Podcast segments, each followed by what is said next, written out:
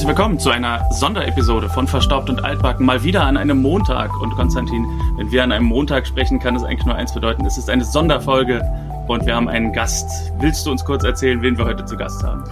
Äh, ja, sehr gerne. Wir haben Marco Bräutigam zu Gast. Ähm, die, ein, ein der äh, Gastcharaktere, sagt man Gastcharakter, ja. bei Familie Dr. Kleist. Ähm, wer aufmerksam war, hat äh, im Kopf, dass es in Folge 50 bei der Folge in letzter Minute, äh, oder vielleicht hat man noch im Kopf diesen Familienkonflikt. Es gab einen Sohn, der sehr krank war und der, der operiert werden musste, damit er nicht mehr krank ist. Und das war ein großer Konflikt bei den Eltern. Und einer dieser Eltern, also der Vater der Familie, Franz Steiner, wird gespielt von Marco Bräutigam. Und wir fanden die Folge damals äh, sehr spannend, auch diesen Konflikt durchaus sehr interessant. Und wir sind immer sehr interessiert an äh, dem Wirken von Schauspielern, was sie uns über das äh, ihr Leben erzählen können und über das, was sie äh, vom Set von Familie Dr. Kleist erzählen können. Von daher freuen wir uns total, dass Marco Bräutigam heute hier ist. Hallo Marco, nochmal mit dem Mikrofon. Ja, äh, hallo, hallo. Äh, ja. Danke für das äh, freundliche Willkommen. ich freue mich, dass wir in so fantastischer Audioqualität aufzeichnen können. Das ist ja wirklich, du hast ein Mikrofon zu Hause und äh, ja. klingst für uns beide hier so, als wirst du direkt neben uns sitzen. Also äh, das, äh, da kann man nicht meckern. ja. Marco, erste ja. Frage, das ist mal meine Lieblingsfrage, wenn wir Gäste haben. Diese Folge wurde am 25. Januar 2011 gesendet. Wir haben gerade eben schon vor dem äh, vor der Aufnahme gesagt, wahrscheinlich waren die Dreharbeiten so im Sommer 2009.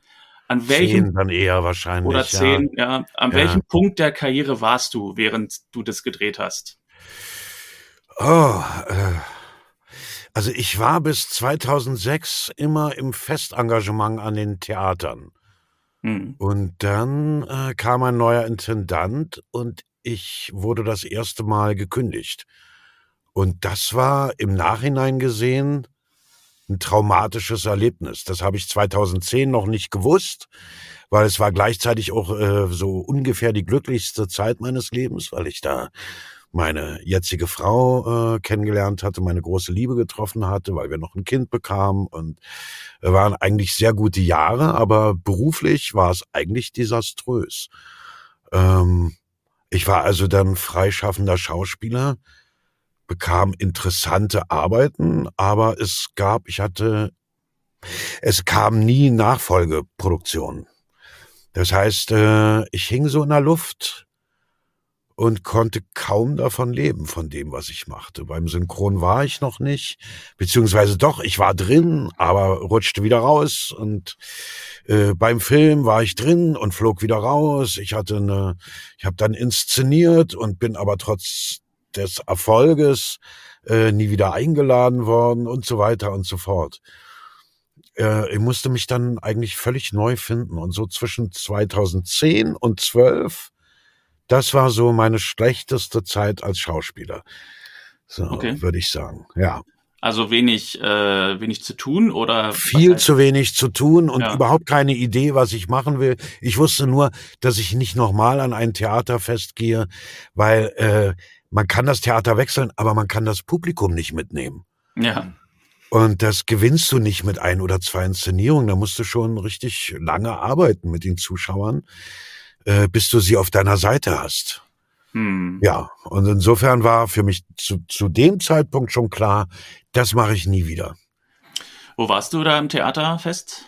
Äh, zum Schluss, das letzte, da wo ich rausflog, das war das The hier in Berlin Theater an der Parkaue. Ah ja, ja, da waren wir auch schon ja. zusammen. Ja. Aha, aha. Ja. Kannst du uns kurz was zu den Hintergründen sagen? Sind das so politische Entscheidungen oder lag das jetzt am, an der Intendanz? Naja, es war so, als unser Intendant aufhörte, wollte die Politik das Theater schließen. Und dann haben wir alle gemeinschaftlich dafür gekämpft, dass dieses Theater eben nicht geschlossen wird. Und es äh, wurde ein neuer Intendant berufen und von den vier oder fünf Bewerbern gab es nur einen, der das Theater nicht kannte und der bekam das Theater. Und ich vermute, dass er den Auftrag bekam, alles neu zu machen. Und so ist das ja immer, wenn ein neuer Intendant kommt, oder meistens. Es geht nicht darum, das Theater besser zu machen, sondern anders, neu.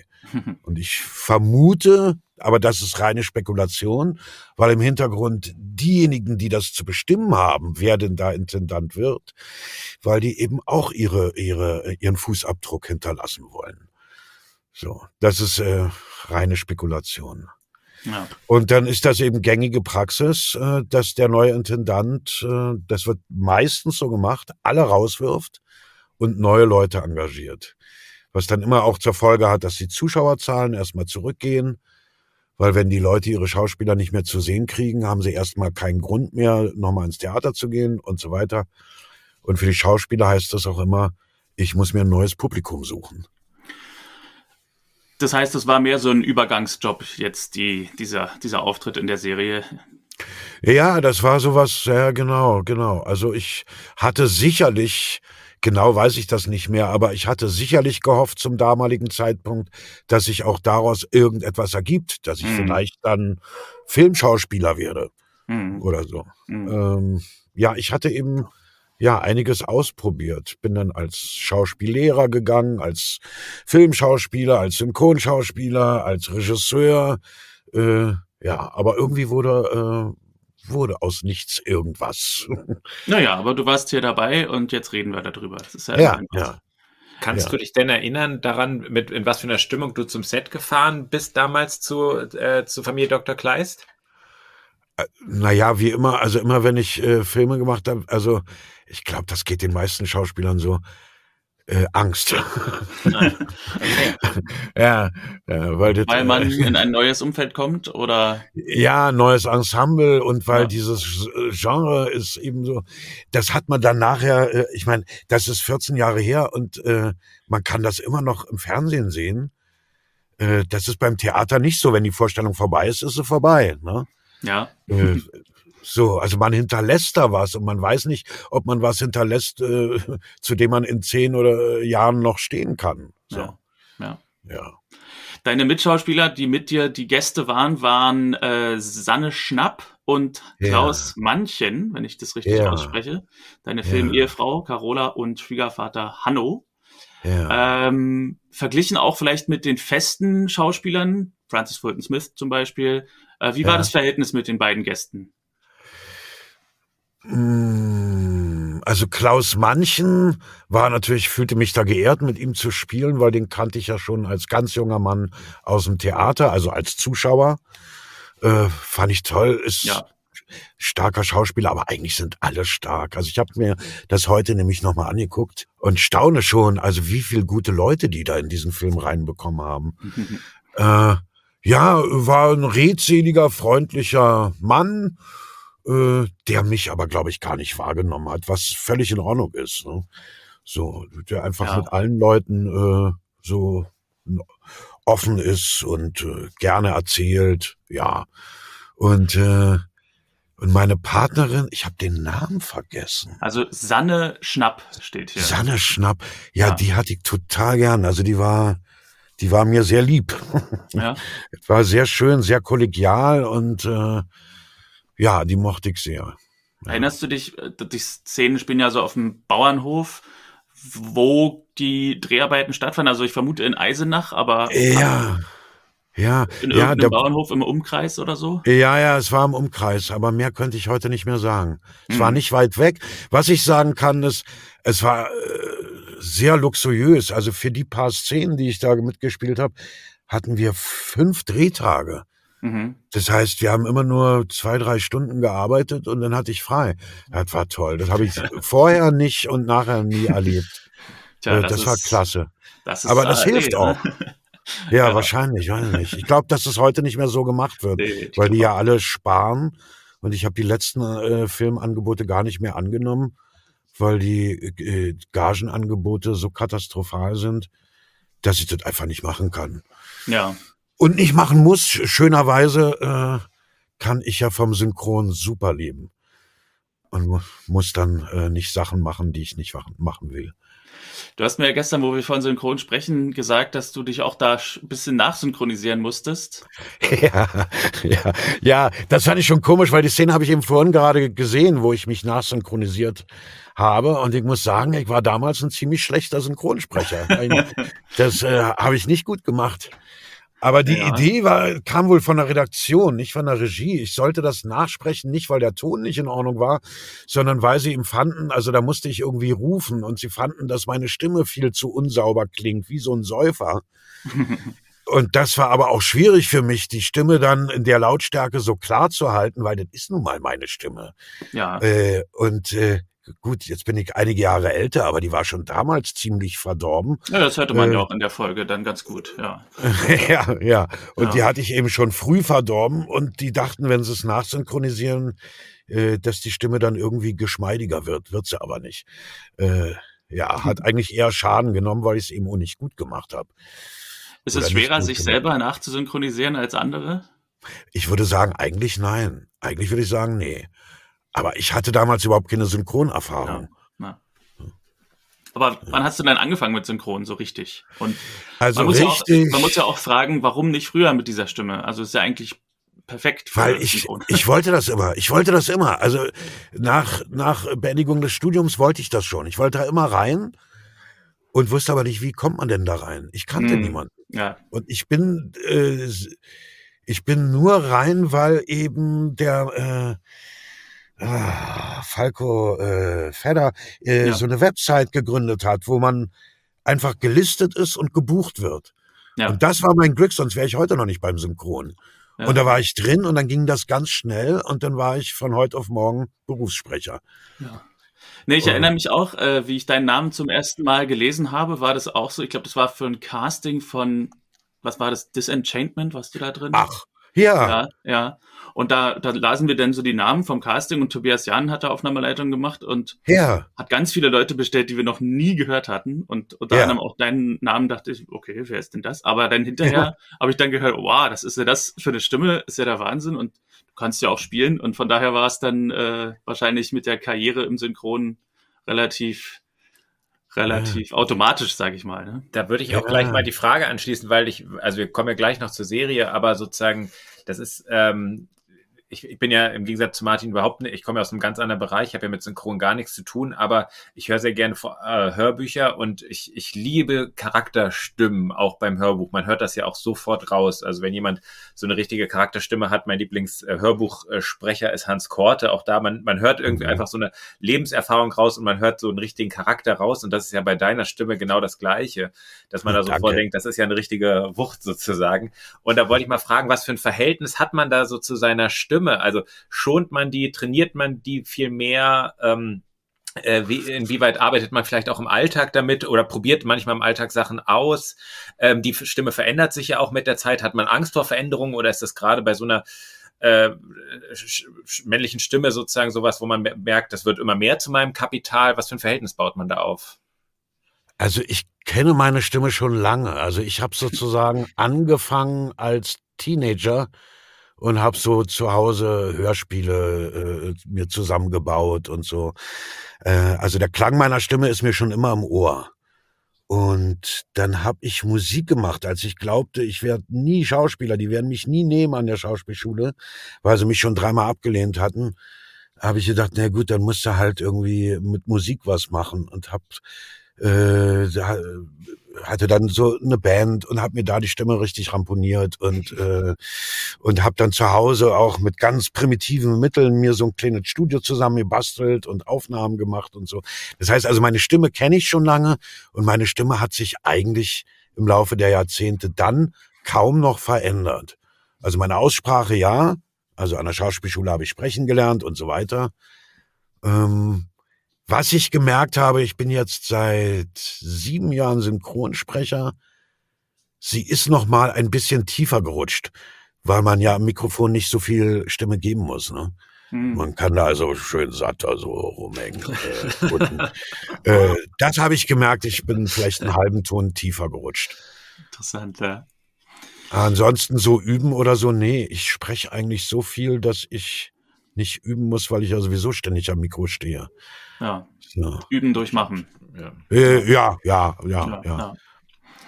Kommen wir mal zurück zur Serie. Äh, du gleich in der ersten Szene der, ja. der, also wahrscheinlich war es nicht die erste Szene, die du gedreht hast, aber die erste Szene, in der man dich sieht, siehst, sieht man dich eine Kutsche fahren. Ja. Musstest du da mit den Leuten irgendwie instruiert werden, wie man die Pferde behandelt, oder hast du gar nicht selber die Kutsche gesteuert? Ich habe sie nicht selber steuern dürfen. War's Leider nicht. Ja. Das war ein Stuntman, ja, genau.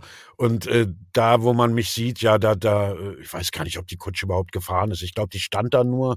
Oder die kam nur in der gezogen. totalen so angefahren und dann kann sein. Ja, das war ein anderer. Das ja. war ein anderer. Ja. Den habe okay. ich auch nicht kennengelernt. War wahrscheinlich der Besitzer dieses dieser Kutsche, dem okay. sie da meine Sachen angezogen haben. Ich kann mich aber auch kaum noch erinnern. Aber ich weiß, dass ich die Kutsche nicht gefahren habe. Ich hatte mich schon drauf gefreut, aber ich durfte nicht. Okay. Ah, schade. Ja. Ist es aufwendig, mit Kindern zu drehen? Ja, ich glaube, kommt ganz drauf an. Also der Junge äh, hat es mir leicht gemacht. Ja? Ja, ja. Also es war, mein, mein großer Sohn war ja annähernd in dem Alter. Robin Reichelt hieß der, der Schauspieler, der, der Kinderschauspieler. Aha. Ja. Okay. Nee, ich, das, ich konnte sehr gut mit ihm. Ja. Okay, es ja, gab, ist ja super. Ja, ja, es gab überhaupt, soweit ich mich erinnere, bei dieser Produktion, erinnere ich mich an keinerlei störende Elemente, also weder durch Kollegen noch durch irgend. Es war alles sehr harmonisch und äh, ja, eine eher leichte Arbeit, würde ich sagen. Das ist doch schön. Das ist ja, ja, auch ein bisschen deckungsgleich mit der Stimmung, die die Serie erzeugt. Ist eigentlich immer relativ harmonisch. Man hat manchmal größere Konflikte, aber es ist eigentlich oft auch so, dass die Leute dann darüber reden und dann wird alles wieder am Ende wieder gut und die Familie kommt wieder zusammen und alles ist wieder fein. Ist ja in der Folge im Grunde so ähnlich. Der Konflikt ist ja, ähm, dass die Familie das so aus religiösen Gründen ablehnt und am Ende werden sie dann aber doch überredet zuzustimmen, ja, so genau. Also ja. ist ja eigentlich relativ schön. Ja. Aber kannst du dich denn auch an die Vorbereitung dann erinnern? Also jetzt spielt ihr eine Familie auf dem ähm, auf dem Bauernhof, ähm, ja. die ja, äh, glaube ich, also so eine christliche, ich weiß gar nicht, ob es eine christliche Sekte ist, aber es ist auf jeden Fall eine religiöse Sekte. Ja, Sekte, ja, ja. einfach streng religiös. Oder sehr streng ja. religiös. Ja. Äh, wie weit befasst man sich vorhin, vorher damit, mit diesem, zum Beispiel mit dem, äh, mit so einem Leben auf dem Bauernhof ohne Strom und, und ich glaube auch ohne fließend Wasser? Äh, kann sein, ähm, ja. Und, und, und auch mit diesem religiösen oder mit diesem streng religiösen, inwieweit arbeitet man sich da in seine Rolle rein? Was, was war da für die Vorbereitung? Das ist nicht mein Weg, an eine Rolle äh, heranzutreten. Das, das, äh, meine Vorbereitung war, das Buch zu lesen, den Konflikt zu finden, das alles zu verstehen, ein bisschen Text anzulernen und dann ausgeruht und gut gelaunt äh, zur Arbeit zu gehen mhm. und dann meinen Kollegen in die Augen zu schauen und zu gucken, was passiert. Ähm, sich auf den Moment. Ich weiß, ich weiß, ja, ja, das ist für mich sehr wichtig und das ist auch meine Freude am Beruf.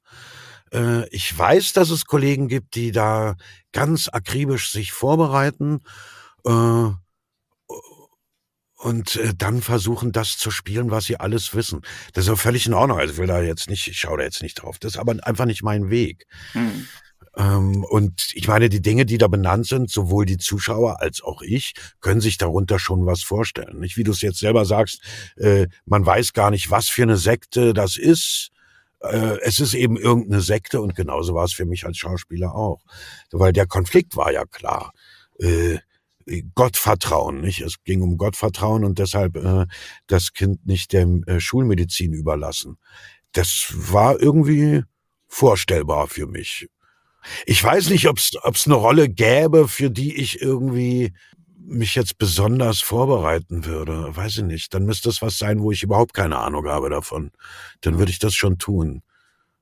Ich habe am Anfang gesehen, und das war damals auch schon so, äh, wir haben die Folge jetzt auch noch ein zweites Mal geguckt, ähm, dass schon am Anfang zu sehen ist, dass der Vater Franz als Carola so ganz strikt gegen die Operation ist, etwas ja. nachdenklicher wirkt und etwas auch seine Unterschrift nochmal mit so einem kurzen Seitenblick zur Frau gibt.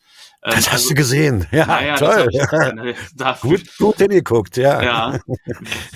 Wie hat denn die Regisseurin, die heißt Esther Wenger, Ja. Wie hat die dich denn geführt, dass du das so spielst, dass man eben da auch sehr früh schon sieht, dass der Vater am Ende möglicherweise derjenige ist, der ja. nicht so sehr mit seiner Frau übereinstimmt?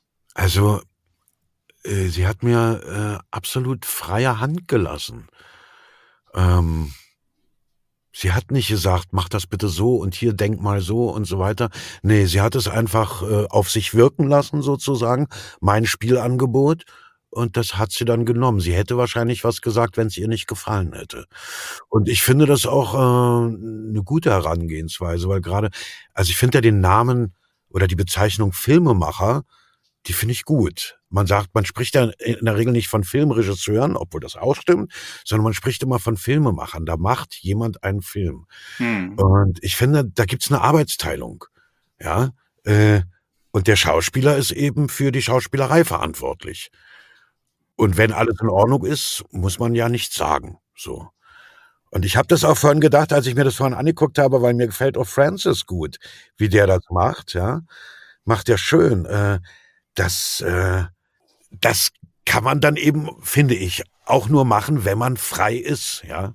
Mhm. So viele kleine Details, die, äh, die er bestimmt nicht vorbereitet hat, sondern die dann in dem Moment entstehen. Und so äh, äh, wird es wahrscheinlich auch mit diesem kleinen Seitenblick gewesen sein. Das habe ich mir bestimmt nicht vorgenommen, sondern ich war das in dem Moment. Ne? Mhm. Ja. Das erinnert mich daran, dass vor vielen Jahren mal ein Cutter mit mir zusammen beim Mittagessen saß, ein Cutter aus dem Synchron. Ja. Und er meinte, der Grund, warum er nicht mehr so gerne im Kinobereich Cut macht, ist, dass man einen Take spricht, ja. dann war der gut so und dann kommt der und hat noch eine Idee, der hat noch eine Idee. Und man macht den Take dann fünf, sechs, sieben, acht Mal und am Ende macht man es nochmal so wie am Anfang und dann ist es genau die richtige Aufnahme. ja.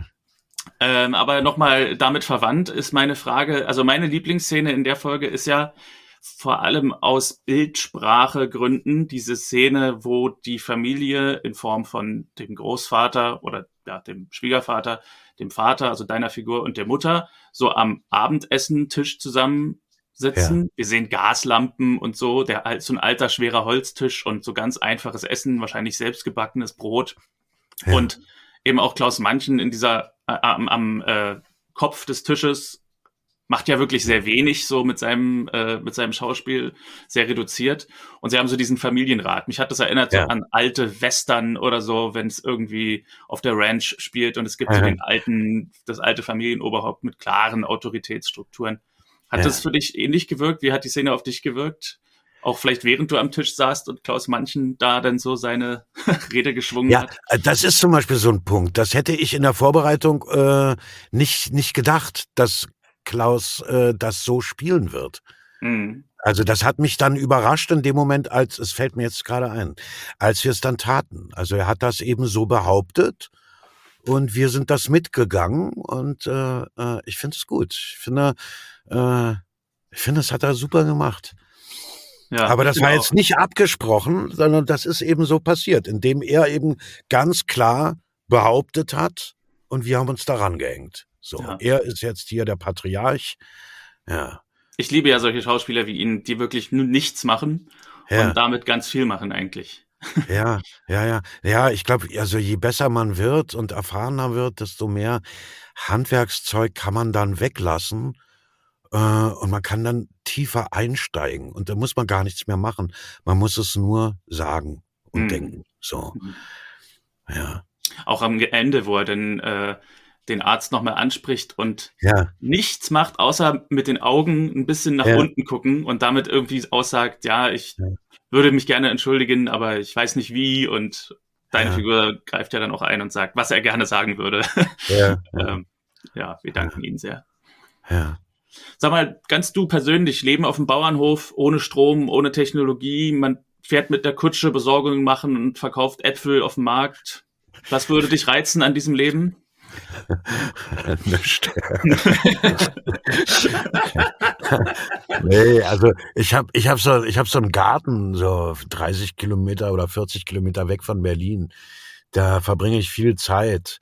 Ich fahre da immer gerne hin und wenn ich dort ankomme, denke ich immer, mein Gott, bin ich reich, dass ich sowas Tolles habe. Und dann gehe ich aber immer wieder an den Gartenzaun und gucke, ob da nicht mal Leute vorbeikommen, mit denen man ein Gespräch aufreisen könnte oder so. Ich langweile mich ohne Leute. Und ich freue mich dann immer so sehr, wieder nach Hause zu kommen in meinen Kiez. Äh, ja. Also du bist äh, Berliner diese, ursprünglich? Ah ja, und ja. Äh, also diese Einsamkeit, das, also, furchtbar. Na das, gut. Äh, wo du auch sagst, sozusagen, äh, du brauchst die Leute, wie ist das denn am, am Set? Also auch bei der Serie jetzt, weil du auch sagtest, du mein fährt damit Angst hin, sind dir grundsätzlich ja. so Einzelszenen oder Szenen in einem Zweierdialog lieber? Also du hast ja in dieser, in dieser Folge beides, also auch gerade mit ja. dem Sohn und sowas, gibt ja manchmal die vertraulichen Gespräche und manchmal gibt's ja die größeren Runden. Ja. Merkst du, mir ist es lieber die Einzelszenen, wo mein Charakter sich entwickeln kann oder gibt's andere Gründe, warum du es magst, wenn eher so ein Ensemble gerade ähm, gefilmt wird? Oh, da muss ich echt passen. Die Frage habe ich mir selber noch nie gestellt. Das weiß ich gar nicht. Ja, das ist ja eine gute Frage wahrscheinlich. Ja, ja, ist eine gute Frage. Ich, also morgen könnte ich es dir beantworten. Ich muss darüber, ich muss darüber echt nachdenken. Morgen Teil zwei unseres morgen. Ich weiß, ich kann es wirklich nicht sagen. Aber dann ich hat glaub, er zumindest also, keinen so richtigen Vorrang sozusagen. Also dann ist ja alles nee. gleich angenehm, ne? Wahrscheinlich, also ähnlich. Ja, ja. Ja, es muss nur wenigstens ein Schauspieler dabei sein, mit dem ich gut und gern spielen kann. Ah, okay. Das ist so. Ja. Mir ist aufgefallen in der Folge, du hast wahrscheinlich, du hast keine Szene mit ihm gemeinsam, aber es spielt auch Uwe Jelinek eine Rolle als Radio. Ja, das habe ich gelesen. Wen hat er ja. denn gespielt, sag mal? Der, der, war nur, also der hatte in einer anderen Folge einen größeren Auftritt in der gleichen Rolle. Hier hat er nur ja. eine Szene oder so. Dieser Radiologe, der als der Junge den den, wie sagt man, Röntgen oder CT kriegt, der dann kurz ja. sagt, ja, Herr Kollege, hier sehen wir einen Tumor und so weiter. Da hat er nur so ah. drei, vier Sätze. Aber äh, in der anderen Folge ist er halt ein bisschen größer. Das ist früher, ah. glaube ich, in der Staffel. Ja. Du hast Uwe noch kennengelernt, oder? Im ja, ja, ja, ja, ja. Ich, ich habe ganz oft mit ihm äh, im Ensemble gesprochen. Ja. Also, ja, also jedes dritte, vierte Mal war auch Uwe da. Ja. ja an was denkst du, wenn du an Uwe zurückdenkst? Also Uwe ist ja leider gestorben vor einiger Zeit. Ja, ja. Ähm. ja also der war ja bekannt wie ein bunter Hund. Der war ja, ja, weiß ich ja nicht was ich denken soll. Also ich finde es äh, unvorstellbar, dass der nicht mehr kommt zum Synchron. Ja. Das äh, finde ich komisch.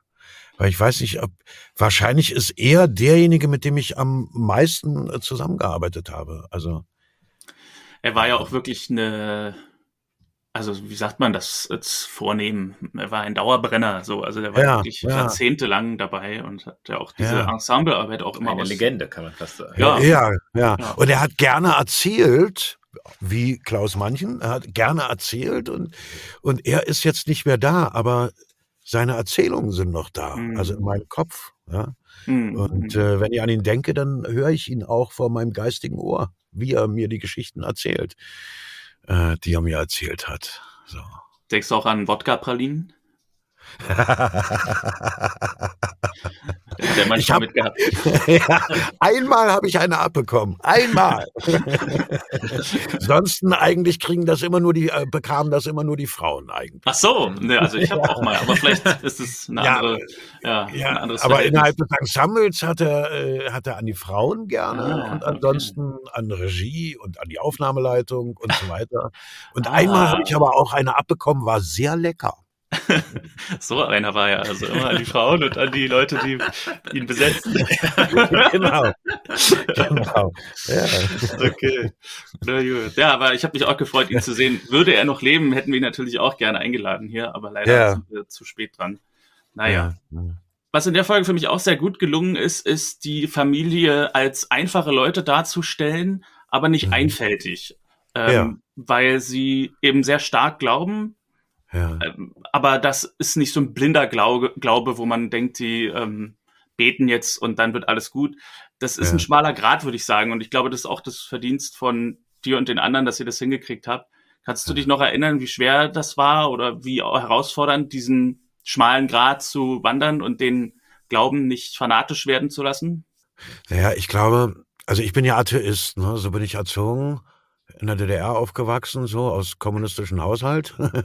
Äh, ich glaube, ich habe mich später mal so damit beschäftigt, weil ein guter Freund, Autor, eben sehr religiös lebt äh, und mich dann auch mal mitgenommen hat in seine Kirche und so.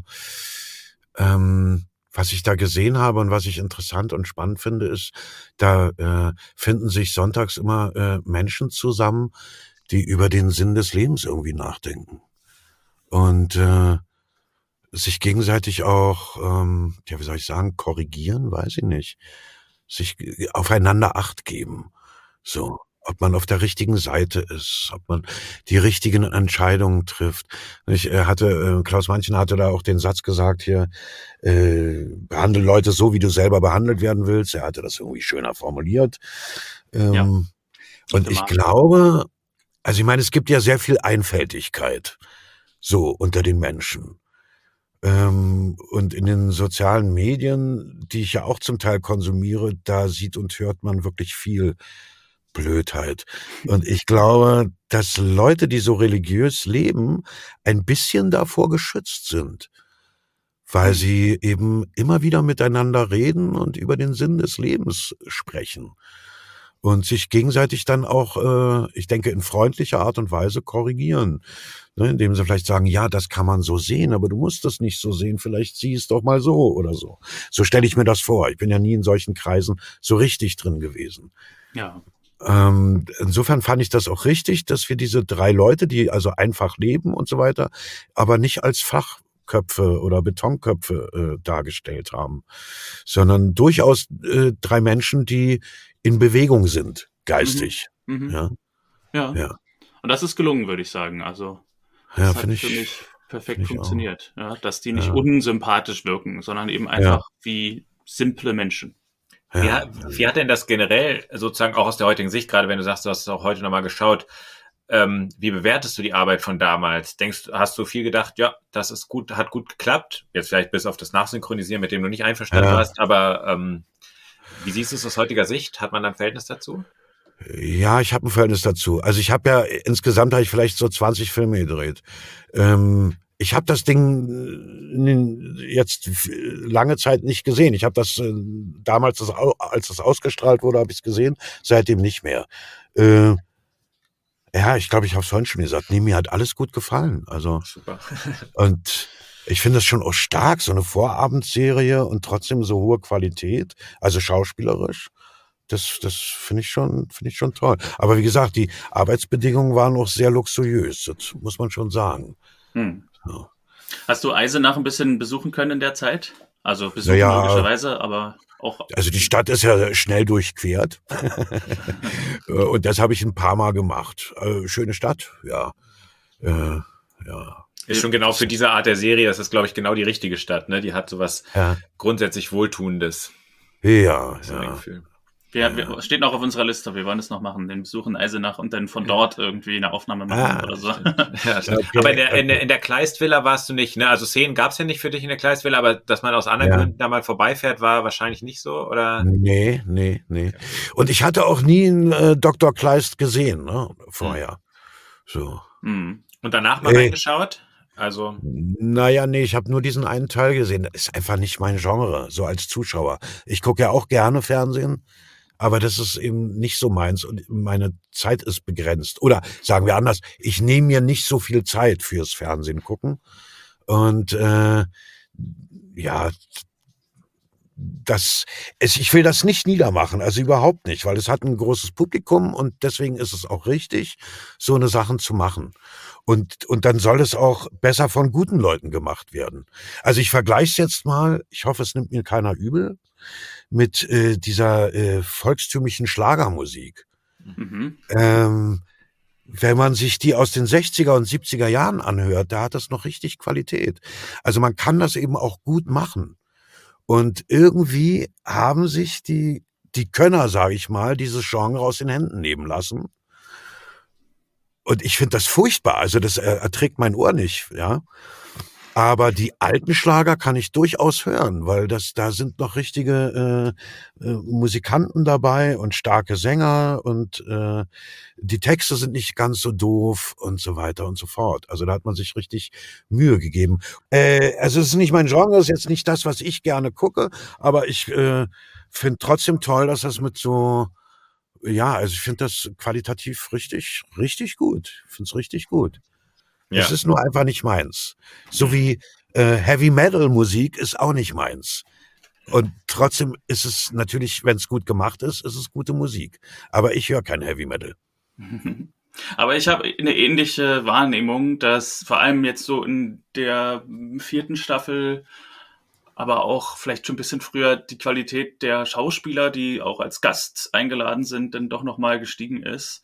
Aha. Also ganz früh hatten wir zwar auch schon Dietmar Schönherr mal dabei, der war auch sehr gut. Mhm. Ähm, aber generell so, dass man auch mehr so halbwegs bekannte Gesichter sieht, die jetzt aber nicht, äh, weiß ich nicht, Till Schweiger sind oder so, sondern, ja. sondern schon auch, ja, Hans Teuscher, kennst du den noch?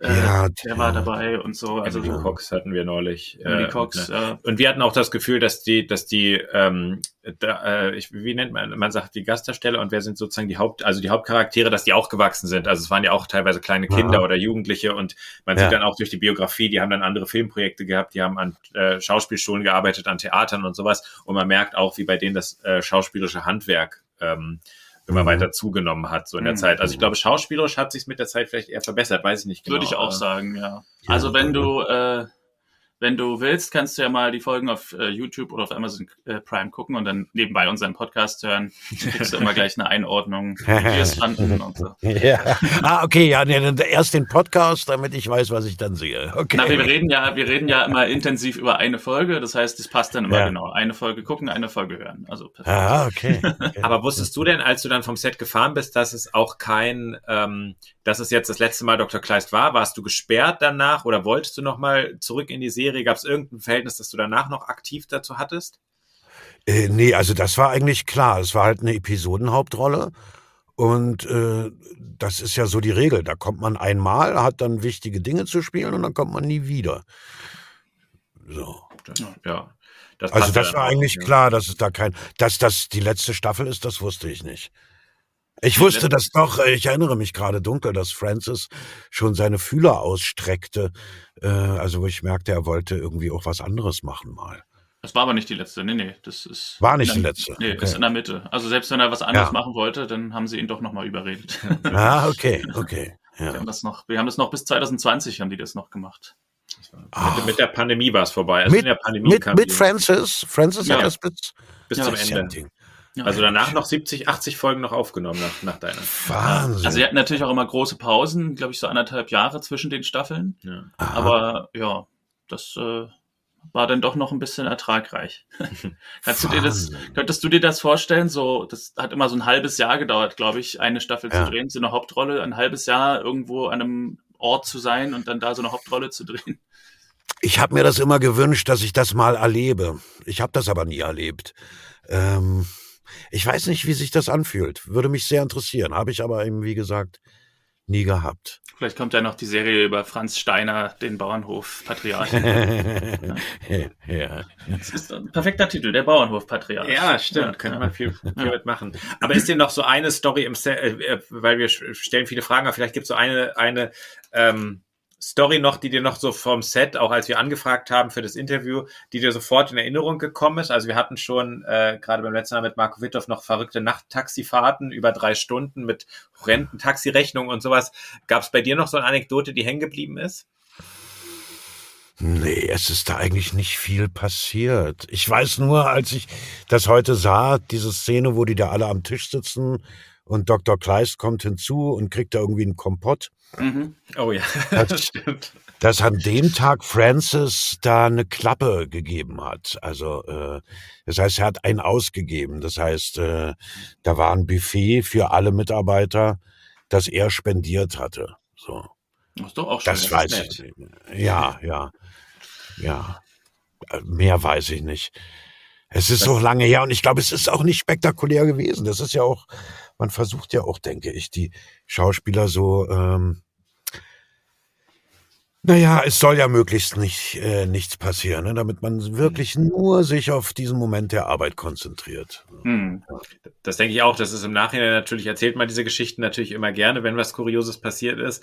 Aber ja. währenddessen, also ich kann mich noch erinnern, Goodbye Lenin, der Regisseur, der meinte Jahre später noch, dass er so ja. ganz klein, also nicht, dass das damals unfassbar nervige Dreharbeiten waren, weil dann haben die auf irgendeinem Bauernhof gedreht, wo plötzlich unerwartet Schweine kamen und alles umgewühlt hatten und sowas. Und im Nachhinein immer tolle Anekdoten, aber eigentlich ist es ja beruhigend, wenn du sagst, dann zeigt ja. es ja, dass der Organisationsablauf und so, dass das alles funktioniert ja. hat. Ja. Das spricht ja. ja für die, also die Serie kommt jetzt ganz, äh, ganz gut weg, finde ich, auch von den Produktionsbedingungen und so. Das, das freut einen natürlich zu hören. Dann macht das, macht das eigene Bild nicht kaputt. Es wäre nicht, es wäre nicht so schön, wenn du jetzt sagen würdest, alle waren Idioten und alles war total nee. organisiert und ja. Nee. Nee, nee, das ist doch schön. Nee. Ja. Es ist ja auch meistens, ist es ja an, an Filmsets irgendwie angenehm, aber eben nicht immer. Also ich habe auch schon unangenehme Sachen erlebt. Äh, nee, das war eine schöne Produktion. Alle waren nett, alle, alles war schön. okay. Ja. Gut, da wir ja auch nicht länger werden wollen als die eigentliche ja. Folge, äh, ja. Vielleicht abschließend noch, wenn du jetzt so irgendwas hast, was du gerne noch erwähnen willst, was wir gerne von dir uns ansehen sollen, sei es eine Synchronrolle, die du besonders toll findest, ob du vielleicht demnächst Theater spielst oder ob du irgendwo im ah, Fernsehen verstehe. zu sehen bist, kannst du uns gerne darauf aufmerksam machen und dann werden wir uns das angucken und werden nee. euch auch im Theater besuchen oder so. nee, ich mache wirklich im Moment, ich mache wirklich nur noch Synchron und will auch gar nichts anderes im Moment machen. Also ich sag mal, für mich war im letzten Jahr das größte Erlebnis, was sich da so ein Traum erfüllt hat. Und ich wusste das auch nicht vorher. Also ich habe das, also meist, es ist ja in der Regel so, man kommt da hin und weiß noch nicht, was man spricht. Hm. Und dann hat sich da innerhalb von Minuten rausgestellt, nachdem ich ein paar Mal nachgefragt habe und der Regisseur nicht verstehen konnte, dass ich nicht weiß, worum es ging. Also ich erfuhr, dass ich in dem neuen Kinofilm, der im Mai rauskam, Asterix und Obelix, dass ich Obelix bin. und das erfuhr ich in dem Moment. Und da habe ich auch erstmal gesagt, du Moment, entschuldige, ich brauche zwei Minuten und bin erstmal aus dem Studio raus, weil das musste ich erstmal runterschlucken. Okay. Weil da hat sich wirklich ein Traum erfüllt. Das, das, das habe ich wirklich sehr gerne gemacht, ja, ja. Asterix und Obelix im Reich der Mitte. Genau, genau. Ja, kann man ja. sehen auf Amazon Prime. Aha. Will. Ja, sehe ich hier okay. gerade. Ja. Asterix ist Axel Malzacher. Ja, ja, ja, genau. Gibt genau. es denn, gibt es denn ein Hörbuch, in dem ich dich äh, bald äh, hören kann, ein neues, was äh oh, ich weiß das immer nicht, da müsste ich meine Liste aufschlagen. Ja. Also, weil ich mache wirklich viel und gern viel und merke mir nichts. Das ist sehr viel besser als umgekehrt. Dass sich alles merkt, aber eigentlich nichts zu tun hat. Das ist eher so mein ja. Ding. Ja. Also ich erinnere mich dann auch an nicht viel. Ich weiß, weil es mein Freund gemacht hat hier für kleine Kinder, Sharky, Sharky. Äh, Pirat, irgendwas, Sharky. Thomas Nikolai hat das produziert ja. und die Regie geführt. Und äh, da habe ich den Bösewicht gespielt. Äh, das weiß ich noch beispielsweise. Oder äh, Van Dusen. Ja. Gerd Neumann produziert die, glaube ich, immer. Da habe ich zweimal mitgemacht. Das weiß ich auch zum einen, weil ich Gerd sehr mag und zum anderen, weil da habe ich eine richtige CD in der Hand. Meistens wird ja alles nur gestreamt und ich streame aber eigentlich nicht. Hm. Und dann höre ich das auch nie. Ja. Drei Fragezeichen bin ich immer ein, zwei Mal im Jahr mit einer kleinen Rolle dabei. In Hamburg dann? Heike Dine Körting? Ja. Ja, ja ich mache das von, von, also das letzte habe ich hier, wo ich jetzt ah. stehe, aus meinem Studio heraus gemacht. Ach so, das geht auch jetzt mittlerweile? Okay. Ja, mittlerweile ja. geht das, zumindest für so kleine Rollen. Ja. Äh, ja, ja. Ja. Na, ist doch schön, Marco. Ich danke dir vielmals, dass du die Zeit genommen hast, äh, hier kurz dabei zu sein und unser Projekt zu unterstützen. Ja, ähm, ich danke euch für euer Interesse. Ich freue mich sehr, dass, äh, dies, dass dir die Folge auch gefallen hat. Also, dass du äh, ja. da jetzt nochmal Freude dran hattest, das zu sehen. Ja, ja. Und ja, wenn mal wieder, also wir wissen noch nicht genau, ob wir irgendwann weitermachen, also nach Familie Dr. Kleist was anderes gucken und das ja. dann vielleicht besprechen. Wenn du da wieder dabei bist, kannst du natürlich gerne wieder dazukommen. Ja, wahrscheinlich nicht. Ja. Okay, äh, bleibt gesund. Äh, bis dann.